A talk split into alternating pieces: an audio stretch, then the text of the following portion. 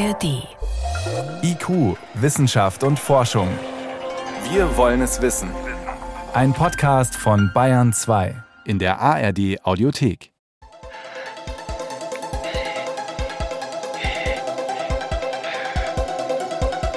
Neulich war ich mal wieder bei meiner Hausärztin.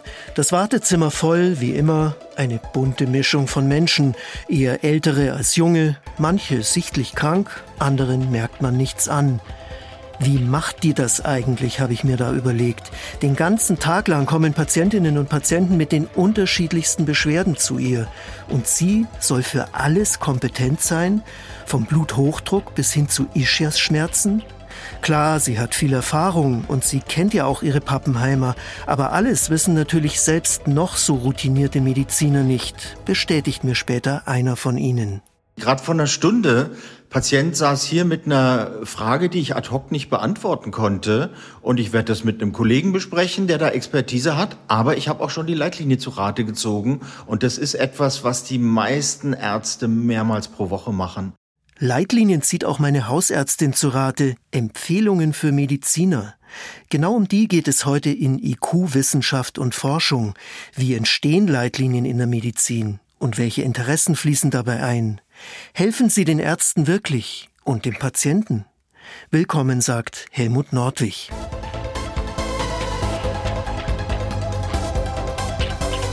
Es war eine Bekannte, die mich auf das Thema gebracht hat. Mit Anfang 50 ist sie mit einer Diagnose konfrontiert worden, die sie aus der Bahn geworfen hat, multiple Sklerose. Sie sei schon bei mehreren Ärzten gewesen, die darauf spezialisiert sind, hat sie berichtet.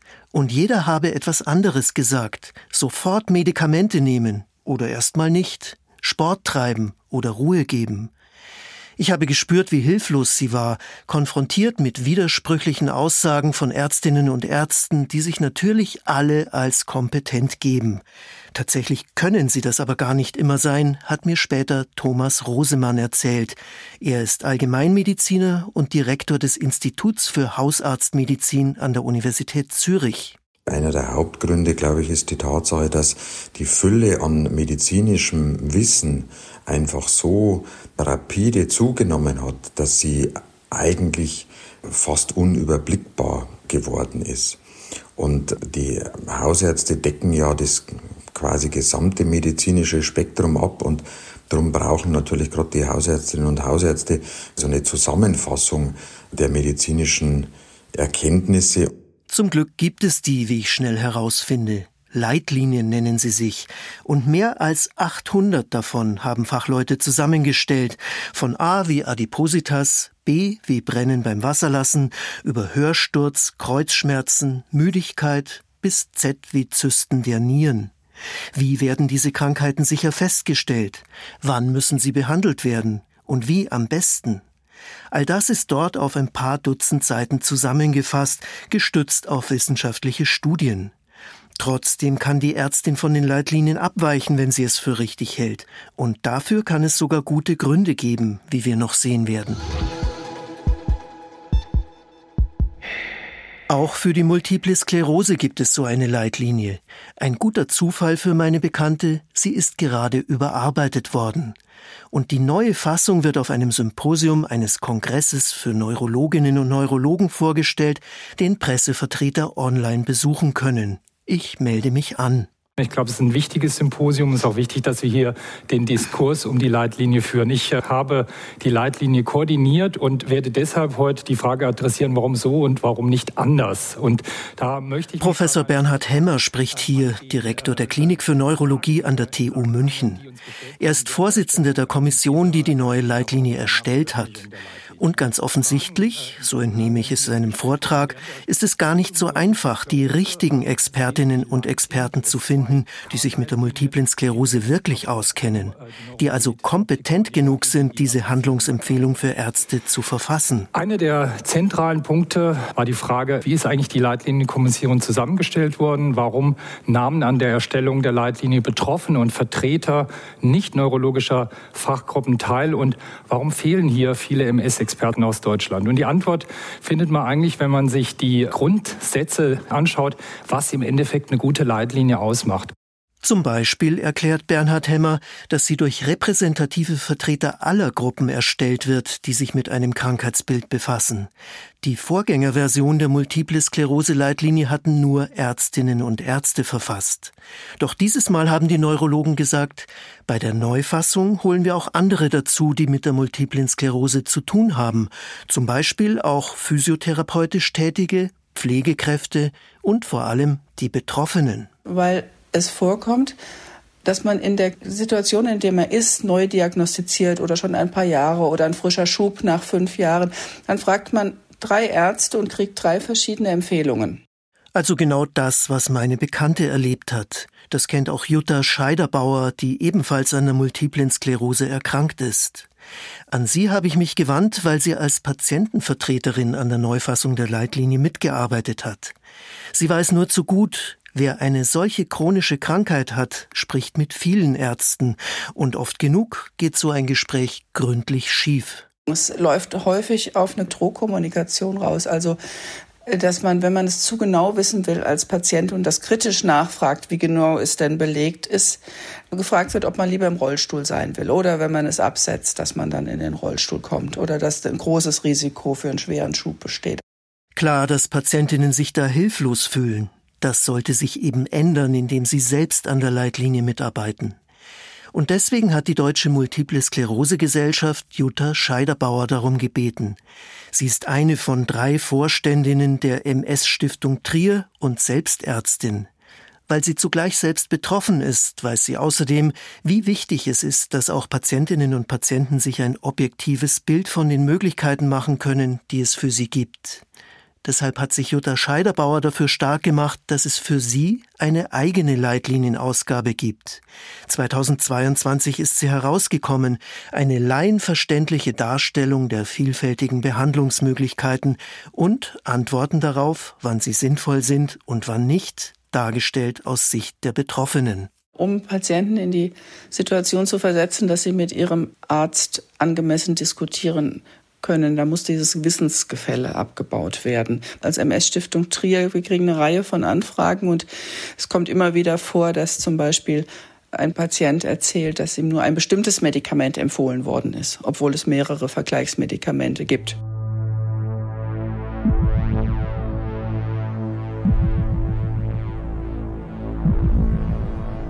Betroffenen bei den Leitlinien einzubeziehen, das ist eine erfreuliche Entwicklung, findet auch Dr. Anke Barmann. Sie ist mehrfache Fachärztin, unter anderem für Geriatrie, also Krankheiten des Alters, und außerdem Diabetologin an der Uniklinik Heidelberg. Ihr Schwerpunkt? Diabetes im Alter, ein sehr wichtiger Bereich in der Medizin. Mehr als vier Millionen Menschen in Deutschland sind betroffen. Und trotzdem stammte die letzte Leitlinie schon aus dem Jahr 2004. Auch hier musste also eine Neufassung her, deren Erstellung Anke Barmann koordiniert hat. Wir haben ein Inhaltsverzeichnis zunächst erstellt und überlegt, welche Themenbereiche sind uns wichtig in der Leitlinie. Zum Beispiel Diagnostik des Diabetes. Was wollen wir weiter beleuchten? Therapie des Diabetes. Welches sind die Therapieziele? Oberstes Therapieziel Lebensqualität oder Stoffwechsel dann, welche Begleiterkrankungen sind häufig bei Diabetes? Welche wollen wir aufnehmen? Kardiovaskuläre Erkrankungen, Demenzerkrankungen, depressive Erkrankungen, kognitive Störungen, Schmerzen, ja oder nein. Und wir hatten uns auch zum Beispiel entschieden, ein Thema mit aufzunehmen und daher auch die Deutsche Gesellschaft für Palliativmedizin mit aufgenommen, Therapiebegrenzung am Lebensende. Wir, das sind Expertinnen und Experten, die von den beteiligten Fachgesellschaften damit betraut werden, die Leitlinie zu erstellen. Und das sind nicht gerade wenige, denn wenn ein älterer Mensch Diabetes hat, dann ist das meist nicht seine einzige Krankheit. Möglicherweise liegen Herz- oder Nierenprobleme vor, vielleicht sind die Beweglichkeit oder die Psyche betroffen. All das hat Folgen für die Behandlung, die in der Leitlinie berücksichtigt werden müssen. Ein interdisziplinäres Thema also, dem sich Ärztinnen und Ärzte gewidmet haben, Pflegekräfte und auch hier Vertreterinnen und Vertreter der Patienten. Nicht immer sind sich alle einig. Und auch das wird dokumentiert. Wie etwa bei der Behauptung, Patienten seien manchmal überfordert mit komplizierten Behandlungen. Da widersprechen ihre Vertreter in der Leitlinie. Diese Sichtweise wird von den beteiligten Patientenvertretern nicht geteilt. Die Aussage, wonach Patienten komplizierte Therapieschemata als größere Einschränkung der Lebensqualität erleben, halten wir für falsch. Außerdem ist die Studienlage hierzu aus unserer Sicht nicht gesichert. Das war jahrelange Arbeit, kann man sagen. Es waren fünf Jahre Arbeit und natürlich immer wieder zwischen den Sitzungen in kleinen Arbeitsgruppen Textentwürfe geschrieben, Studien gesichtet. Wir hatten dann praktisch eine sogenannte Dropbox, in der alle Literatur gesammelt worden ist. Und das ist gerade im Rahmen der vielen Erkrankungen, die die Patienten haben, sehr wichtig. Da hat man sehr viele Studien zu sichten und man hat auch eine Literaturrecherche gemacht, eine systematische, die dort auch eingestellt worden ist. Das hat die großen Studien der letzten zehn Jahre berücksichtigt. Da können Sie sich überlegen, wie viel Zeit man braucht, die alle zu lesen, zu analysieren, auszuwerten und daraus dann ein Konsensuspapier zu schreiben. Also eines, auf das sich möglichst viele Beteiligte einigen können. Hoher Aufwand also, der erstaunlicherweise ehrenamtlich geleistet wird. Für entsprechende Sitzungen, berichtet Anke Barmann, stellt die Universität Heidelberg sie zwar frei, aber trotzdem liest sie die nötige Fachliteratur in ihrer Freizeit und schreibt Textentwürfe am Wochenende. Ich arbeite glücklicherweise Teilzeit als Mutter und hatte da natürlich Gelegenheit, auch Nachmittag mich auch an solche Projekte zu setzen oder auch mal einen Abend zu nutzen. Und ich glaube, ehrenamtliche Arbeit macht uns Wissenschaftler auch aus. Wir sind sehr bestrebt, dass wir die Leitlinien verbessern, dass wir gute Behandlungsempfehlungen für unsere Patienten zusammenschreiben. Das sehen wir auch in der Notwendigkeit in der Praxis. Die Leitlinien sind also sehr hilfreich, das sieht auch Anke Barmann so, aber Geld gibt es trotzdem keines für diejenigen, die sie zusammenstellen. Von wem auch? Der Staat hält sich bei Leitlinien raus, ein Gesetz dazu gibt es nicht. Angesichts dessen könnte ich mir schon vorstellen, dass die Arbeit vielleicht etwas weniger sorgfältig gemacht wird, als es nötig wäre, weil sie ja unbezahlt in der Freizeit stattfindet. Diese Vermutung weisen zwar alle zurück, die selbst an Leitlinien mitarbeiten, aber es gibt durchaus Zweifel, dass es sinnvoll ist, dabei ausschließlich auf ehrenamtliche Arbeit zu setzen. Auch für Ärzte ist es gut, wenn das Signal gegeben wird, für die Wochenenden, die du dir ans Bein bindest mit dieser Leitlinie, und das ist enorm viel Arbeit, kriegst du auch ein Honorar und musst nicht im Kopf die Verrechnung machen, na, ich mache das jetzt ehrenamtlich, dafür habe ich meine hochbezahlten Sprecherjobs und Beraterjobs bei der Pharmaindustrie und dann stimmt für mich wieder die Bilanz. So darf es nicht sein. Thomas Lempert ist das. Auch er hat an Leitlinien mitgewirkt. Zugleich ist er einer derjenigen, die Verbesserungen anmahnen. Der Professor ist Chefarzt für Neurologie an der Schlossparkklinik in Berlin-Charlottenburg. Vor allem kritisiert er, die Empfehlungen in den Leitlinien seien überraschenderweise oft alles andere als neutral und widersprechen dann sogar der eigentlichen Idee von Leitlinien, nämlich den aktuellen Wissensstand zusammenzufassen und eben keine Interessen von Dritten zu bedienen. Auffällig ist, wie oft Leitlinienautoren finanzielle Verbindungen zur Industrie haben, zur Arzneimittelindustrie, eben zu den Herstellern der Produkte, die in den Leitlinien bewertet werden müssen. Bewertungen sollten immer neutral gemacht werden. Zum Beispiel Stiftung Warentest, da ist es überhaupt keine Frage, dass die Prüfingenieure mit den Herstellern der ganzen Waschmaschinen und Stereoanlagen und so weiter nichts zu tun haben, sondern dass da ganz stark auf Neutralität geachtet wird. Der Berliner Arzt hat deshalb mit einigen Gleichgesinnten das Projekt Leitlinien Watch ins Leben gerufen. Auf der gleichnamigen Website kann jeder nachsehen, ob bei einer Leitlinie Interessenkonflikte bestehen könnten. Zum Beispiel, ob die Autorinnen und Autoren Geld von der Pharmaindustrie erhalten. Und dort ist anhand eines Ampelsystems zu sehen, nicht einmal bei jeder vierten untersuchten Leitlinie gibt es grünes Licht, sind also mögliche Interessenkonflikte zufriedenstellend geregelt. Das könnte etwa geschehen, indem sich Autorinnen und Autoren bei Abstimmungen enthalten, wenn es um Medikamente geht, von deren Herstellern sie Geld bekommen.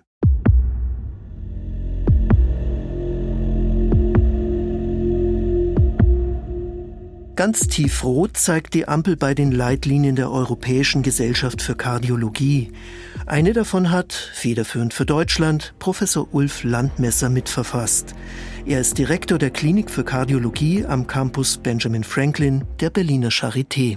Die Leitlinie ist jetzt keine in dem Sinne ja persönliche Sachen, weil da sehr viele Kollegen an der Erstellung einer solchen Leitlinie beteiligt sind. Also insofern ist das jetzt ein sehr breit, sag mal, abgestützter Prozess, wie solche Leitlinien entstehen. Viele Fachleute waren beteiligt, aber Leitlinienwatch meint, es waren nicht die richtigen. Wir müssen hier ganz genau hinschauen, um die Kritik zu verstehen. Das Thema der Leitlinie ist sehr wichtig. Cholesterin, ein Blutfett, von dem es zwei Sorten gibt, gutes und schlechtes. LDL-Cholesterin nennen Fachleute das Schlechte, und von dem sollte man nicht zu viel im Blut haben, um keinen Herzinfarkt oder Schlaganfall zu erleiden. Aber ab wann genau wird es gefährlich und für wen? Hier schlägt die Leitlinie ein völlig verändertes Behandlungskonzept vor und sie stützt sich dabei auf aktuelle Studien. Und die neuen Studiendaten, die eben in den letzten Jahren äh, dazugekommen sind, haben gezeigt, dass eben eine tiefere Absenkung dieses LDL-Cholesterins die dass es sinnvoll sei, LDL-Cholesterin stärker als früher üblich zu senken, ergänzt Ulf Landmesser, als er sein Telefonat beendet hat. Das Interview mit ihm muss schnell gehen, er hat nur zwischen zwei Herzoperationen Zeit. Trotzdem muss ich noch auf das zu sprechen kommen, weshalb ich eigentlich gekommen bin. Viele Fachleute haben die Cholesterin-Leitlinie nämlich heftig kritisiert. Sie empfehle auch für viele gesunde Menschen Medikamente, die Cholesterin senken, sogar für solche, deren Herzinfarkt oder Schlaganfallrisiko gegen Null geht. Das sagt etwa Thomas Rosemann, Professor für Hausarztmedizin in Zürich. Auch die müssen jetzt eigentlich einen Grenzwert unterschreiten. Das gilt fast für alle Menschen. Es ist die niedrigste Risikokategorie und hier ist es einfach so, dass man sehr, sehr viele Menschen behandeln muss, um quasi ein Ereignis, also einen Herzinfarkt oder einen Schlaganfall zu vermeiden. Und das ist eigentlich die, in meinen Augen, Hauptkritik an dieser Guideline. Für diese gesunden Menschen liegt der Normwert für das LDL-Cholesterin in der neuen Leitlinie plötzlich um ein Drittel niedriger als zuvor. Das macht viel aus, und so würden eben auch für viele gesunde Medikamente nötig. Warum, will ich von Ulf Landmesser wissen. Das ergab sich aus zwei großen klinischen Studien, die äh, über 45.000 Patienten untersucht haben und auch aus weiteren Analysen anderer Studienprogramme. Insofern war die wissenschaftliche Evidenzlage sehr, sehr klar.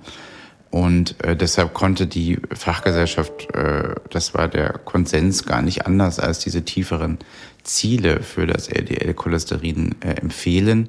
Die Kritiker sind nicht überzeugt davon.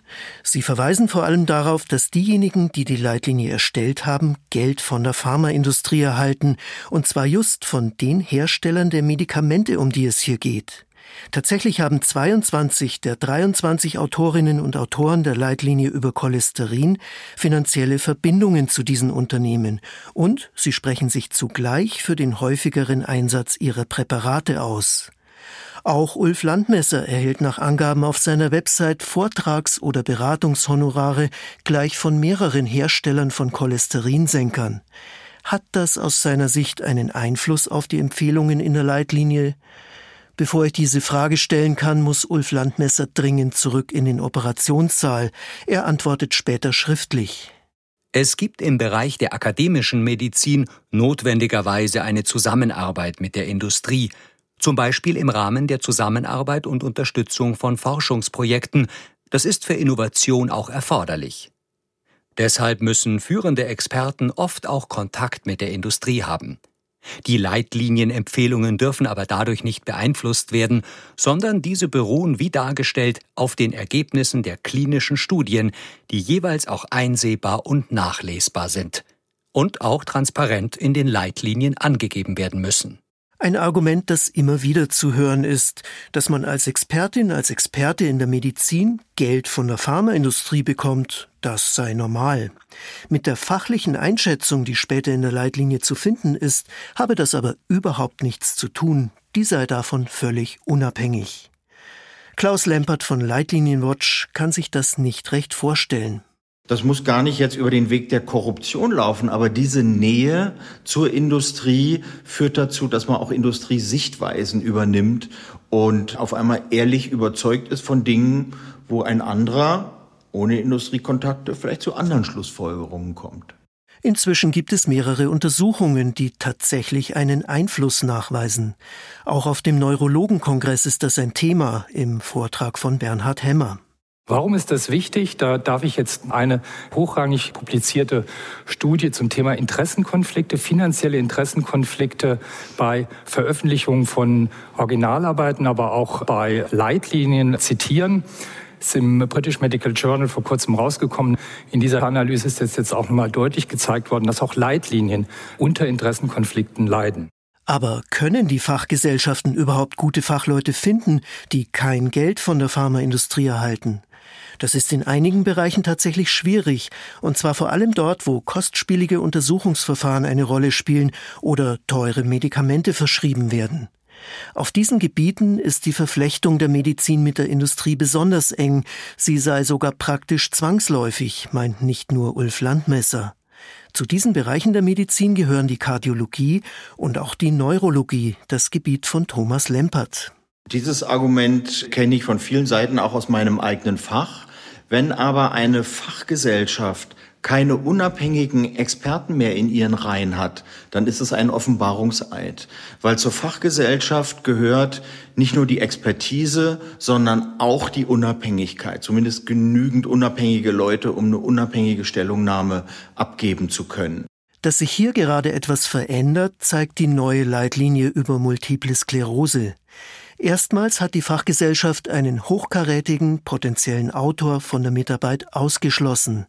Seine Verbindungen zur Industrie waren selbst den Neurologen zu eng. In den USA gehen einige Fachgesellschaften ähnlich rigoros vor. Das sollte Schule machen, findet Klaus Lempert. In einer amerikanischen Denkschrift zu Leitlinien vom Institute of Medicine heißt es, dass Experten mit Beraterverträgen diese Verträge lösen sollen, wenn sie Leitlinienarbeit machen. Und in Deutschland ist es die Arzneimittelkommission der deutschen Ärzteschaft, der ich auch angehöre, die den gleichen Weg gegangen ist und ihren Leuten gesagt hat, hört auf mit diesen Beraterverträgen, wenn ihr bei uns die unabhängige Arzneimittelbewertung machen wollt, dann ist es gut, wenn ihr diese Verbindung löst. Das passiert noch nicht oft, aber das Bewusstsein in der Ärzteschaft verändert sich langsam. Auch die Beobachtung durch Leitlinienwatch hat etwas bewirkt. Einige Fachgesellschaften achten mittlerweile genauer darauf, dass eine Leitlinie möglichst unabhängig von Interessen der Industrie entsteht. Auch wenn das noch längst nicht alle tun, die Veränderung macht sich bereits bemerkbar, findet die Patientenvertreterin Jutta Scheiderbauer. Wenn man jetzt die aktuelle Leitlinie, die MS-Leitlinie, die jetzt neu herauskommt, als Beispiel nimmt, es ist durchaus durch die Regulierung der Interessenskonflikte und das Festlegen einer repräsentativen Gruppe dazu gekommen, dass jetzt der Stil der Leitlinie und der Schwerpunkt der Leitlinie eine andere ist als die der Vorgängerleitlinien. Leitlinienwatch vergibt für die neue Leitlinie zur multiplen Sklerose trotzdem nur eine Bewertung im oberen Mittelfeld. Es gebe zwar keine massiven Interessenkonflikte mehr, aber sie seien immer noch vorhanden.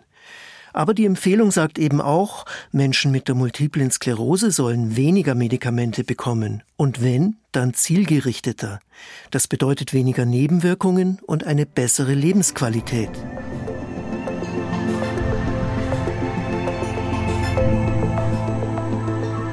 Es hat auch in anderen Gebieten der Medizin solche Veränderungen gegeben. Das ist gut so.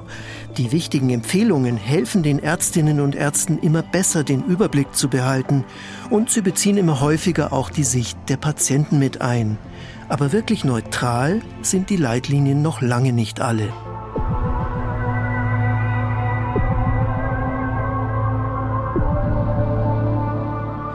In IQ Wissenschaft und Forschung war das Thema heute Leitlinien in der Medizin, Handlungsempfehlungen, auch für meine Hausärztin, die nicht immer so objektiv sind, wie die Patienten im Wartezimmer es eigentlich erwarten dürften. Danke fürs Zuhören, sagt Helmut Nordwig.